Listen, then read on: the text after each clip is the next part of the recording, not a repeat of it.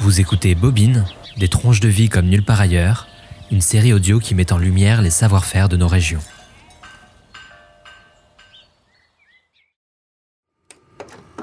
Épisode 1 Agnès. Le rendez-vous est donné au domaine La Tour du Bon sur les hauteurs de Bandol, dans le Var. Les vins de ce domaine de 17 hectares aux larges horizons, souvent bercés par le Mistral, sont le fruit d'un travail subtil et poétique. Chaque jour, Agnès et son équipe font perdurer l'histoire familiale de ce lieu authentique pour offrir des vins rouges, rosés et blancs de Provence d'une exceptionnelle qualité.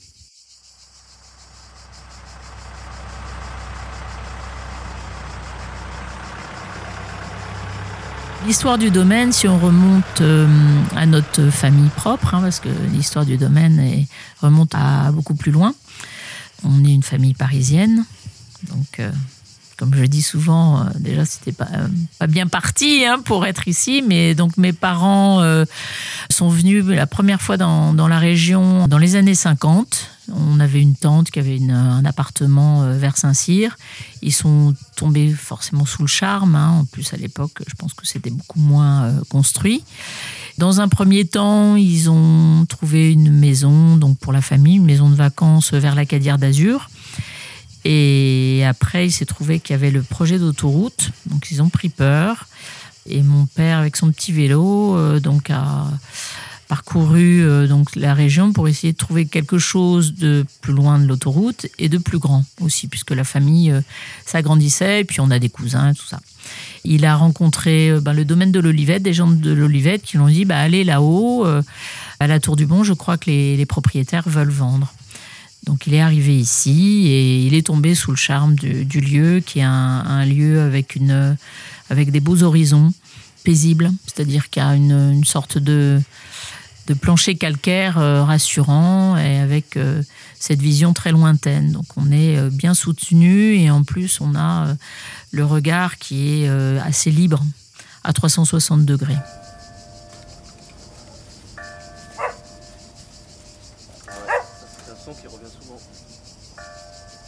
Le domaine fait 17 hectares au total.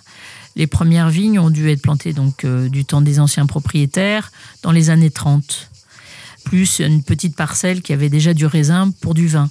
Mais l'essentiel du domaine était planté en raisin de table. Parce qu'à l'époque, il n'y avait pas l'appellation Bandol qui a été créée en 41. Donc les gens faisaient plus euh, du raisin de table. En plus, la Tour du Bon est un domaine qui est très bien exposé, donc souvent les raisins sont à maturité rapidement. Donc forcément bien, bien orienté pour euh, du raisin de table. Donc là, il devait y avoir deux hectares. Et quand mes parents ont, acheté euh, donc la propriété en 68, il y a eu des gros travaux de plantation, puisque là, l'appellation Bandol était mieux implantée. Et ils ont euh, donc, grosso modo, planté l'équivalent de 6 hectares. Et au jour d'aujourd'hui, on n'a pas doublé ni triplé. On est pratiquement euh, au maximum de la capacité, c'est-à-dire 11 hectares plantés sur le domaine. Donc les six autres, c'est des bâtiments, c'est des friches, c'est des petites forêts. On a la colline qui fait un hectare. Et, et moi, j'ai pas tellement l'intention d'en faire, euh, d'en planter plus. Parce que je pense que vraiment euh, l'intérêt de, de faire du vin, c'est d'exprimer un lieu. Et le lieu, je sens qu'il est, euh, qu'il a une cohérence dans, ce, dans ces 17 hectares et pas tellement plus.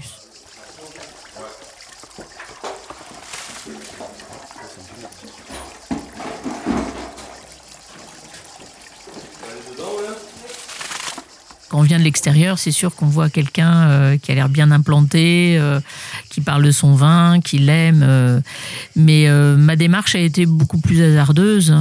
Quand mon père a acheté ce domaine en 68, euh, comme il avait une autre activité, c'est ma mère qui s'est collée au fait de, gérer tant bien que mal cette activité.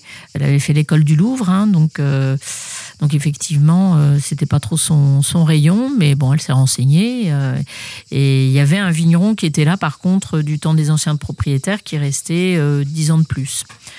Et euh, donc ce vigneron en question est, est resté jusqu'en dans les années 80. Et après, maman a embauché un couple de jeunes qui étaient d'ailleurs parisiens. Ils ont pris de plus en plus de place. Et ma mère s'est quand même effacée pour euh, toute la question euh, purement euh, technique sur place. Ma mère faisait des allers-retours entre ici et Paris jusqu'en 89 où le problème s'est posé de savoir, bon, elle, je pense qu'elle se lassait un peu, elle avait 60 ans, et de savoir ce qu'ils allaient faire du domaine mes trois frères, j'ai des, frères dans la famille, mais qui sont beaucoup plus euh, portés sur des choses, euh, soit techniques, commerciales ou, euh, ou informatiques. Enfin, ça n'a aucun rapport. sont plus parisiens, on va dire. Moi, par contre, j'ai toujours eu cette nécessité d'être proche de la nature. Donc, je suis née à Paris même, mais j'ai jamais eu de bonnes sensations à Paris. On a quitté la ville pour reprendre une propriété aussi en région parisienne à mes 9 ans. Et donc, euh, sincèrement, j'ai l'impression qu'avant mes 9 ans, j'ai des, comment dire, des souvenirs très très flous. Et là, par contre, dès que j'arrivais ici, cette sorte d'ouverture des sens, démultipliée, une grande liberté pour courir euh, où je voulais. Ça, c'est vraiment quelque chose qui était ancré en moi. Ce côté très sec, euh, lumineux ici, et le côté plus pluvieux et gris, gris de Paris, avec plus d'agressivité au niveau sensoriel, on va dire. Donc c'est sûr que si euh, déjà à 9 ans on m'avait demandé où est-ce que tu veux vivre, je pense que j'aurais dit ici. Donc j'ai parcouru en long et en large en fait ce, domaine euh, euh, ben, à partir de 68, donc moi j'avais 6 ans.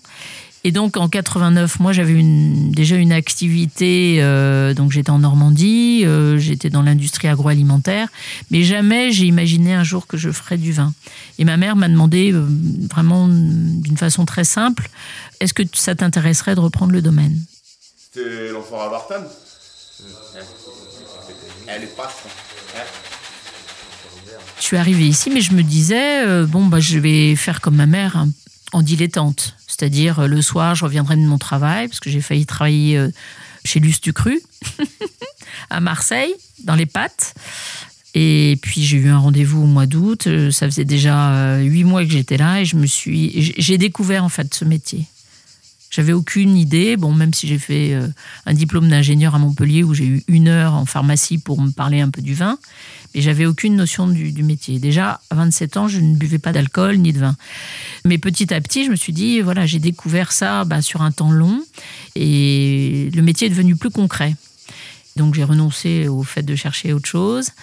J'ai dégusté un petit peu de, vin, je me suis fait à ça. J'avais embauché un jeune, euh, lui qui était euh, ben, de A à Z, de, la vigne euh, à la cave, tout à fait autonome. Et je me suis dit, voilà, ça va être quelque chose dans le temps long pour apprécier les choses. Mais c'est pas que le vin. Vous voyez, quand on dit à partir de, de quel moment vous avez apprécié le vin, c'est pas le vin, c'est la vigne, c'est tout. Et je dis souvent, si je fais du vin, c'est parce que j'aime ce lieu, parce que c'est une traduction du lieu, et pas pour boire des canons euh, et dire voilà, c'est moi qui l'ai fait en mettant euh, Agnès Henry sur l'étiquette. Ça ne m'intéresse pas. Ce qui est intéressant, c'est de passer, d'avoir du plaisir avec les autres, mais surtout d'avoir un moyen de, de pouvoir euh, mettre le temps et l'espace dans un flacon et pouvoir le revisiter quand on veut.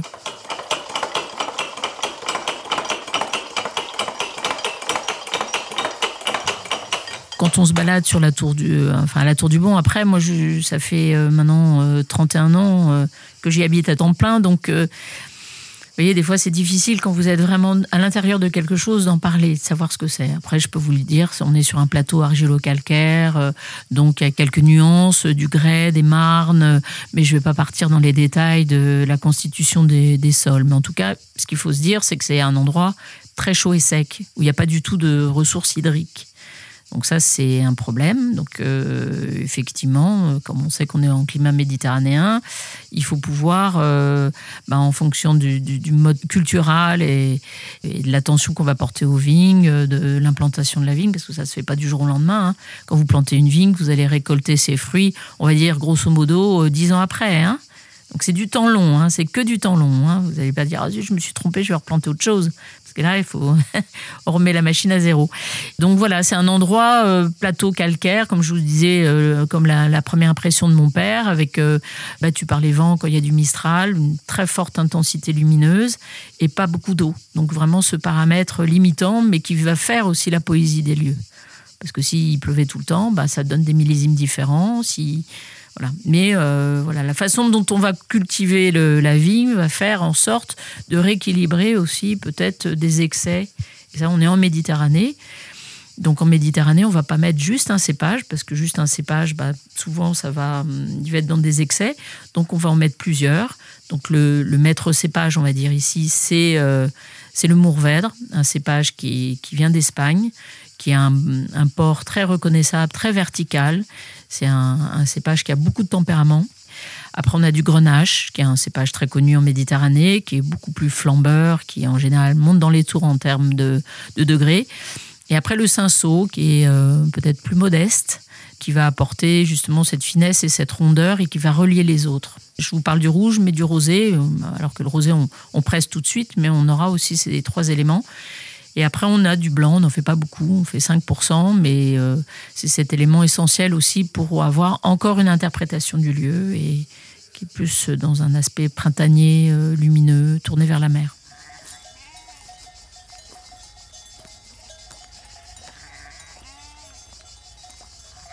Les appellations d'origine contrôlée qui sont venues de Châteauneuf-du-Pape. Il y avait le baron Leroy, président d'une euh, des appellations, enfin de l'INAO. Il avait besoin d'appellations, donc il a sollicité des gens en disant bah, des appellations. Et les gens de Bandol, donc au départ, c'était, il avait une connexion avec un, un Suisse, Rotisberger, et il les a euh, motivés pour créer quelque chose et en misant sur ce Mourvèdre. Et donc, euh, rapidement, ils se sont regroupés entre euh, le château Prado, euh, il y avait Péneuf, il y avait donc le domaine Tempier, qui est le- un des domaines les plus emblématiques de l'appellation. Et voilà, ils ont créé une appellation digne de ce nom. Il faut se dire que euh, la région Provence est une région assez modeste. Et ici, c'est pas, il n'y a pas des grands châteaux. hein. Donc le vin était, euh, moi, du temps de mes parents, ils allaient chercher euh, des dames Jeanne chez le paysan du coin. C'était des vins qui étaient très bons, mais modestes, sans prétention. Donc là, ils ont fait un cahier des charges donc assez strict, tout de suite pour se positionner comme des vins, en, tout cas en, en termes de rouge, comme des vins de garde. Donc avec 18 mois d'élevage obligatoire, donc avec cette notion de bois qui est souvent euh, euh, associée à des vins qui vont se garder, donc des vins plus prestigieux.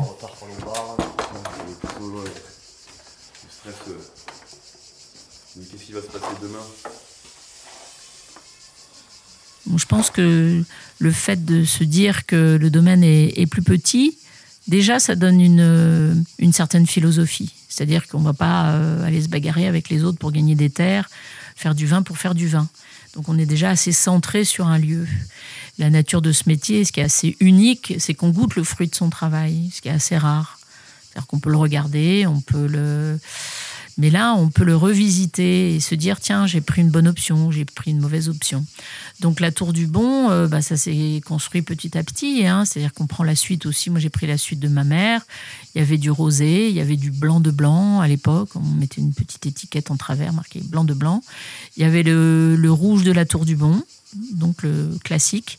Quand je suis arrivée, on a créé une, nouvelle cuvée qui s'appelle Saint-Ferréol, qui est issue d'une majorité de Mourvèdre. Donc euh, on a tapé fort parce que le Mourvèdre euh, géré en bandole, euh, ça donne des vins qui ont des grosses structures. Donc euh, bon, ça a impressionné aussi mes confrères en disant bah ils sont capables de faire des vins avec une forte personnalité. Et puis on a créé différentes cuvées au fil du temps. On a créé le Révolution, qui est un vin lui plus plus aimable, plus sur le fruit, toujours bandole. En rosé, on s'est contenté de faire le rosé classique. hein. On ne prend pas des risques énormes. C'est des vins qui sont assez euh, bien balancés, tout en nuances. Le blanc aussi. Au fil des années, on a rajouté un, nouveau cépage qui est le roll, qui a donné plus de parfum. Pour euh, ce qui est euh, du rouge, on a fait aussi du, vin doux, un peu d'inspiration comme le Porto, des macérations de grenache. Et puis il y a euh, il y a dix ans est arrivé euh, donc euh, autre chose et des, des jarres en terre cuite dans la dans la cave. Donc ça c'est euh, c'est aussi pour moi personnellement, mais pour le domaine, je pense un grand moment qu'on n'a pas ressenti comme ça, même si j'étais très fébrile, mais cette impression de repartir pas à zéro, mais de reconsidérer en fait le vin et les cépages euh, par rapport à. On, reprend une page blanche. C'est-à-dire que quand vous arrivez dans une appellation telle que Bandol, on va vous donner le décret, on dit bon, c'est comme ça qu'il faut faire le vin. Après, vous allez avoir des nuances d'assemblage et puis une personnalité liée au lieu. Mais voilà, on va pas trop s'éloigner euh, du fait d'être un bon élève, quoi. Hein. Et là, on a revisité complètement, c'est-à-dire on a réinterprété le Mourvèdre, enfin c'est le Mourvèdre qui s'est réinterprété par cette macération de six mois dans des jarres en terre cuite, et euh, donc avec une expression d'un vin euh, totalement inédite.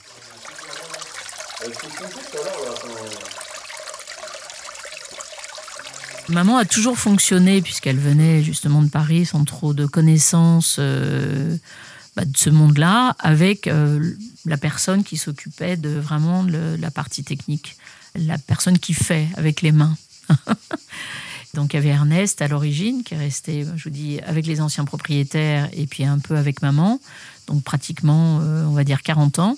Et quand je suis arrivée, moi j'ai donc gardé la même formule, c'est-à-dire que, bon après il y en a eu d'autres hein, entre celui que j'ai, embauché et, Ernest, donc un, garçon aussi qui était capable de s'occuper des vignes et aussi de faire le vin. Voilà. moi comme je connaissais pas grand-chose, ben, j'ai observé. Hein. Quand vous venez du lait euh, c'est pas la même chose le, vin. Donc il faut prendre du temps et pas justement dire bah je suis la patronne, la gérante, tu vas faire comme ci comme ça. Déjà vous êtes parisien donc modeste, on reste caché, masqué. Puis voilà, petit à petit, euh, j'ai fait la petite souris. Puis, euh, mais c'est un métier, de toute façon, où on rebat les cartes pratiquement tous les ans. Quoi. À chaque fois, c'est des conditions différentes. Il faut avoir cette, euh, cette intuition, cette souplesse, cette réactivité, cette humilité qu'on travaillait avec la nature. Voilà, donc il y a eu un premier vigneron qui est resté là pendant 4 ans, qui venait de Blois. Et après, j'ai rembauché un autre garçon, donc Antoine Popono, qui est resté là pendant 10 ans. Et a suivi euh, ben, euh, l'embauche de Julien, qui lui était en apprentissage et qui est là depuis 16 ans. Voilà, toujours des temps longs. Je pense que c'est, c'est très important. Pour lui, là, maintenant, il revisite des vins qu'il a fait euh, il y a 16 ans. Hein. Et il a 34 ans.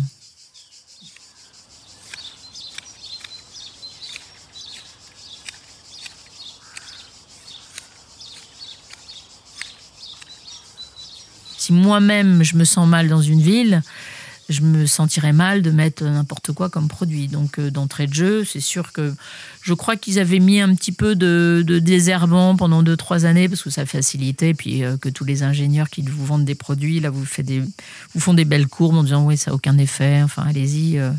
beaucoup de gens, hein, même beaucoup de paysans qui se sont fait avoir. Hein. Puis après, nous, on, croyait les, les sachants. Hein. Parce que quand vous êtes ingénieur, ça c'est du pagnol, hein. on est impressionné. Mais en fait, euh, bah, des fois, il y a des. Moi, Ernest, je sais que l'ancien, il était très euh, suspicieux de euh, tout, ajout, même l'œnologue, il voulait pas qu'il rentre. Enfin, il y avait côté presque de magie là-dessus. Hein. Donc, d'avoir des bonnes pratiques, ça, me paraissait évident. Hein. Après, les bonnes, on est toujours en recherche toujours en recherche. On peut pas dire, voilà, on passe de. Alors, on est en bio, ça c'est un minimum de pas mettre de pesticides. De...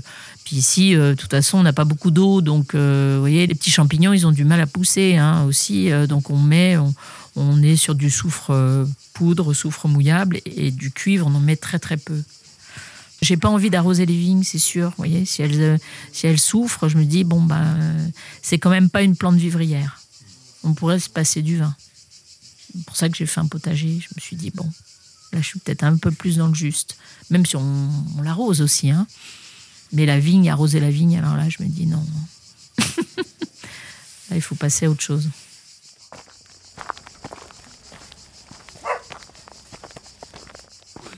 Pour tout ce qui est du bandol, le bandol rouge, souvent, euh, ça appelle le sang, on dit souvent. Donc, euh, on va parler plus d'animaux, hein, mais après, on peut très bien euh, prendre des champignons. Hein, Un bandol jeune, il va, il va être plus sur des viandes rouges, euh, avec quand même de la mâche, parce que c'est des vins qui ne se laissent pas faire. Et avec le temps, un bandol qui a 10 ans d'âge, les tanins se sont assouplis. Là, vous allez aller plus vers des plats mijotés, des, daubes, des gigots d'agneau, du thym, du romarin pour les autres cuvées. Donc le vin en amphore, c'est un vin qui n'a pas besoin d'être accompagné. C'est ça son, je vais pas dire son problème, mais souvent les gens se posent la question, mais avec quoi le prendre? Donc il irait plus vers des, euh, des, soupes italiennes, vous voyez, avec des légumes. Il est plus végétal ce vin-là, donc on va pas forcément aller vers le registre de la viande où il faut mâcher, même si euh, à la base c'est le même cépage. Hein. il y a du Mourvèdre. Et après le blanc, il y a du poisson, et le rosé a cette polyvalence qui fait son, son intérêt.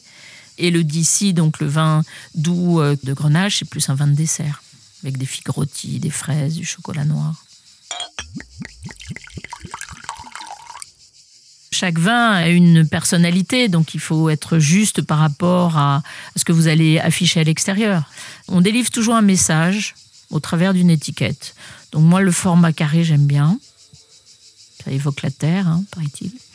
Et euh, j'ai trouvé le style au fil des années. Quoi. Si je pars des étiquettes que faisait euh, ma mère au tout début, où il y avait un, blason, le blason de Bandol, déjà il y avait une touche de verre. Alors là, on lui a dit non, non, quand on, on s'est attaqué au marché parisien, on lui a dit non, non, le verre, c'est pas bon, euh, c'est l'équivalent du poison. Donc elle a retiré le blason.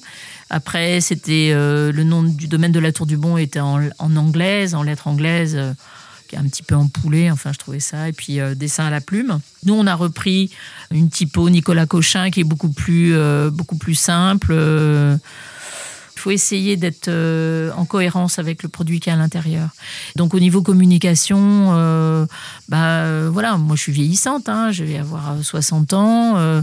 je c'est un peu, enfin je trouve ça assez fatigant quoi d'être au taquet, de, publier tout le temps. J'ai pas envie quoi. Il faut faire ça avec parcimonie, mais peut-être que je ne suis pas dans le, dans le juste là-dessus. Hein. Je pense que si je poste quelque chose, euh, il faut que ça soit digne d'intérêt. quoi. Mais en tout cas, je suis très sensible aux belles images, à tout ce qui est esthétique. C'est voilà. peut-être ça, c'est le, le, côté de mes parents qui m'ont élevé aussi dans, dans des environnements euh, où il y avait des, beaux objets manufacturés et, puis l'endroit est beau, donc euh.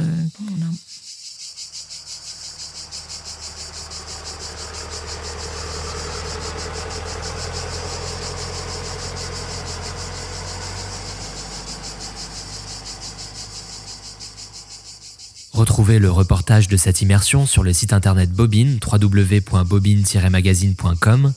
Et si cet épisode vous a plu, n'hésitez pas à ajouter des étoiles sur Apple Podcast ou Spotify et à le faire savoir sur les réseaux sociaux. À très vite pour de nouvelles tranches de vie.